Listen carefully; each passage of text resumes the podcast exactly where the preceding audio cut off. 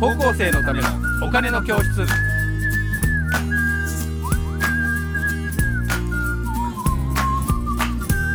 皆さんこんにちはこんにちは。高校生のためのお金の教室の時間です私 MC の山下ですメインキャスターの、あ、ごめんなさい。もう一回、もう一回言います。はいじゃあもう一回いきますはい失じ礼しゃまあしたえここカットしますはい、じゃあ、そしてまで言っていただいてね。はいえー皆さんこんにちはこんにちは。高校生のためのお金の教室のお時間です私 MC の山下ですそしてメインキャスターの福眼経済塾、小笹俊一です。小田さんに今日もよろしくお願いしおま願いすします。ということでですね、今日の、えーテーマはこれです。日銀単価って何ですかこれはですね、私が小田さんに、えーちょっと聞きたかったんですけど、何こう日銀単価よくニュースでやってるけどっていうので、うん、これよくわからない。どういうことなんでしょうか、小田さん、これは。そうですね。これはね、うんあの、山下さん、実に、あの、私にとっては懐かしいテーマでね。懐かしいテーマ。いや、私も、あの、知らなかったんですよ。あの、NHK からブルームバーグに2000年頃ね、二十数年前に転職した時あえ NHK という、まあ、比較的こう、ジャーナリストとして、あ。はい。あのー生きてきたつもりでしたけど、日銀の大事さだとか日銀の単管の重要性だとかってやっぱり気がつかないですね普通に暮らしてる分には。全然、ええお金吸ってるとこだとしか思ってなかったけどいやそうそうそう本当にそうですよねんですがこの日銀単価ではなかなか面白い調査なんですよね、うんですのでご紹介をさせていただきたいと思いはまいす。、ありがとうございはます。じゃあ次のスライドにどういうのかなそうですねじゃあまずこの次のスライドでこういうのがあるまずんですけ日ど銀単価ではですねこれはあの略略称でしてですね、はい正式にはですね、えー全国、えー企業短期経済観測調査うんというのの省略形です。うんうんうんはい、でこれね年に4回実施されてるんですね。すごい四半期ごとにやってるんです、うんそうなんですで国内の、えー約9,300社へのアンケート調査です。うん、でこれちょっと私はあのそのつまり2000年ぐらいから日銀単価見てますけどもへえあの社数が減ってきてますね。あそうなんですね、うんあの昔は1万社をこう優に超えていました。だ厳選してるのかかならあの、ね、おそらくやっぱだんだんやっぱ日本も企業数って減ってるんだと思いますよ。ああそうなんですね、うんあだからあの合併を繰り返してどんどんあの、うん淘汰されてるのかなあのそうですそれもありますしあとやっぱりもうご年配であの後継ぎがいないからやめあやめちゃうとか、ね、事業承継ができないとうんうんやっぱなるほこどう少子高齢の影響出てるんじゃないかなっていうああ気ながるしほますどね、はい、でこれはすごいシンプル、まあ、一番メインのものはですねあのー業況判断、えーはい英語で DI ディフュージョンインデックスって言うんですけど景気判断みこれたいないすごすごいそうすごい簡単な話なんですあのアンケート調査で3択に答えるだけなんです良いかうん今が良いですかそんなに良くないですか悪いですかっていうのを3つから選ぶだけなんですうんうね、はい、で、えっとこれ今の状況とあと3か月後ですね、えっと先行きはどうですかとあー3か月後はやっぱり良いですかとうん、見通しねさほど良くないす、ですか、とうん悪いですかっていうのを聞聞いて、うんうん、えっ、と良いから悪いを引いた数字です。ああ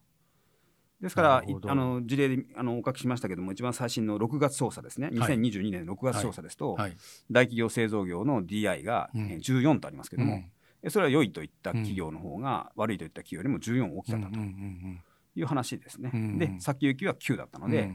えー先行き若干暗くなるかうなんということなのですが、このね先行きはね、まあ、これ日本人だからですかね大体先行きは暗く出ますうんん、で楽観性がないからね そうそうそうそう,、んそう楽観しないからね、うんええ先行きあのは大体低く出ることが多いです。なるほどであのー株価と連動することもあると書いたのはやっぱりほら先を見ていくものだから、うんあのー株価の動きと似てうんうん似て動くことがあるということですね。なるほどね。はってことは株価を先行きを見てると、ちょっとだけ株の先行きも近いかもしれないってことあそうです割とあのあのこうやってグラフで書きますとねシンクロしてますあのえシンクロするへえ時期もあの常にとは言いませんけどもなるほど。シンクロしてるようにも見えます。じゃあ先行きが良さそうだなって思った時に買ったら少し上がるかもしれないってことですね。そうですね。まあ短期的で下すけど。心を、ええーえ持ってあの、はいえーあの健全な下心でね、はいそういうふうに考えることもできると思いますなるほ。どはい、で種類で言うとですねあのまず製造業と非製造業があるんですよ。ああ、非製造業なので、あの、えーっと非製造業もここに書いておきました。うん非製造業はえー6月操作の場合は、えー足元が9でうん、先行きが7ですうから、ん、えーこれはやっぱ製造業よりもちょっと若干低い数字が出ましたと。ああ、なるほど。これも、ねおそらく私の記憶ですと一般に製造業の方が高若干高めに出るような気がしまあす。そうなんですね。うんうんなるほど。あと企業の規模規模に関してましては3種類ございまして、えー大企業と、えー中堅企業とうん、中小企業うん、があるので、今この見ていただいている大企業製造業大企業非製造業の下が中堅企業製造業なるほど。これってこの9300社っていうことですから、はい上場してない会社も入ってるわけ入っです、ね、てます入ってます割とだから広く募ってるってことですよね情報的アンケート。あもうもうあのこれだからにあの日本最大規模ですねあのよく指揮法がね大体3500社の平均値を取るっていうふうに言ってるんですけど、まあ、それの約3倍3倍弱ですよね3倍弱ですよ日経のあの平均値は大体1700社だなんてあいうんーでやっぱりこの数字は圧倒的なあ分量がの多いん大だなきさですね。はいこれってあれですかなんか企業はなんかボランティアでやってる感じなんですよね。これは日銀がお給料払ってないとあの謝礼払ってないと思いますそうですよねええやっぱりそこはあの日銀さんの強いところ日銀じでゃすなかいらねはいそうですうん、なるほど。でもどうだろうなおっしゃるようにまあ別に答えないってこともまあできないことはないんでしょううねんただまあ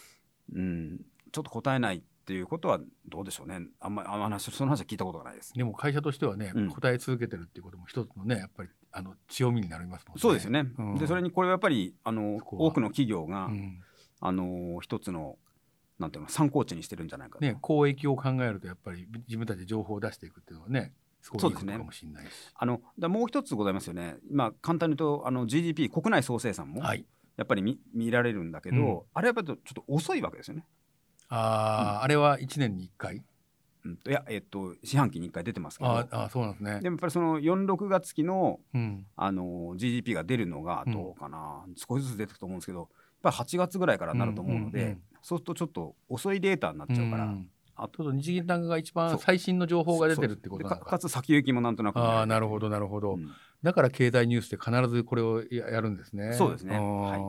そういうことですこれはじゃあ黒田総裁が自分で分析してるわけじゃなくて日銀が丸がかりになってこうやってるってこともうなんです日ね、銀の、あの頭脳紅頭白脳集紅白歌合戦みたいなもんですよ 年に4回やってるから一番日銀の調査でだから本当になんかすごいブレーンの人たちが集まってこうデータ分析とかしてるんでしょうね。んそうですねこれですからねそう私もそのブルームバーグに入ってこの単管をねものすごく力を入れて報道したんですねなんでかというへとえやっぱり市場関係者はみんな見てるから、あね、そうか。で8時50分に出るんですよ朝へえ。で株式市場が9時から始まっちゃうでしあょなるほど。だからこれ本当10に分の勝負10と。分20分でねへえあの日銀の OB の方にね分析してもらったりしてねあそあ OB の方はねそうそうそうそでうきるから、うんお願いできるから。そうすると結構その時はその方もピリピリしてね、その日銀の OB の人の話はどどんな感じですかその O やっぱり詳しいんですかやっぱりそうそういうやっぱりねそれは長年見方とか見てきてるからねなるほどどこを見なきゃいけないかってパッパッパって見ますよねへえ、すごいですね。うん非常に緊張感のあるあの放送でしたねあ面白い放送ですね、うんということはやっぱこう日銀短観っていうのを、はいあのこう見て報道で聞くっていうのは割とすごく実は自分たちに関係あることだよってことですよね。そうそうですねそうです、これからこういうふうになっていくよっていうのはうん全体的に大体見える流れがあってうこんとですね。今日本の企業は何考えてるのかっていうのがかなりあのコンパクトにうんよくわかるという話ですよね、なるほどということで皆さんも日銀短観っていう言葉を聞いたらですね、えー目と耳を塞がずにですね一応見てもらってですね聞いてもらうみたいな感じで、えー私は、えー60になるまで全く分かりませんでしたと。いやいやいやいうことなまのだで人生後半戦後半戦に入ったばっかりですから本当かなもう入ったばっかりですからもう大ほ丈夫ですぼ終わりが近づいておりますが、で山下さんもうもうちょっと面白いのはね、はいあの今の DI とうん、この為替の見通しもでで今為替をどう見見通し見通しというかね為替の水準これどかれぐららいで見てるかっていうのが出るんですあよー今ドル100 118円でこれちょっとまだ安いかなこれ、ですからあのかなりこれ見るとねあのドル円で言えば今138ぐらいでしょ、うん138円とかうんね136円ぐらいですから、ドルがね。やっぱりあのえっと、かなり円高で見てるんですよ、うんでユーロ円もまあ今138ぐらいですので、うん今この収録をしています、うんえー7月26日時点でですね、そこから見たらやっぱりあのドル円が強く見てるんですね、うんうんだからこれが、あのー輸出企業なんかで見ると、うんあのー円安の方がメリットがございますからそうそうですねだからもっとこれよりは実際良くなるんじゃないかとういんうような形でも使うことがで輸き出る企業はそうですよね。そうですねあと設備投資がどうかとかそういうデータも出るので、うんまああのいろいろあの見ると面白いあの調査でありうます、んはいそうかこういう為替に関してもちょっと調査が出てるそうなんですとよいうねことなんですね。うんうんということで、えー日銀の、えー短観の、調査、えーそうです調査ねのお話でした。でじゃあ次次の話に行きますとじゃあ冒頭あの話しましたように、んそもそもじゃあ日銀って何なんだっけとはいはいじゃあ次のテーマ話ですねはい。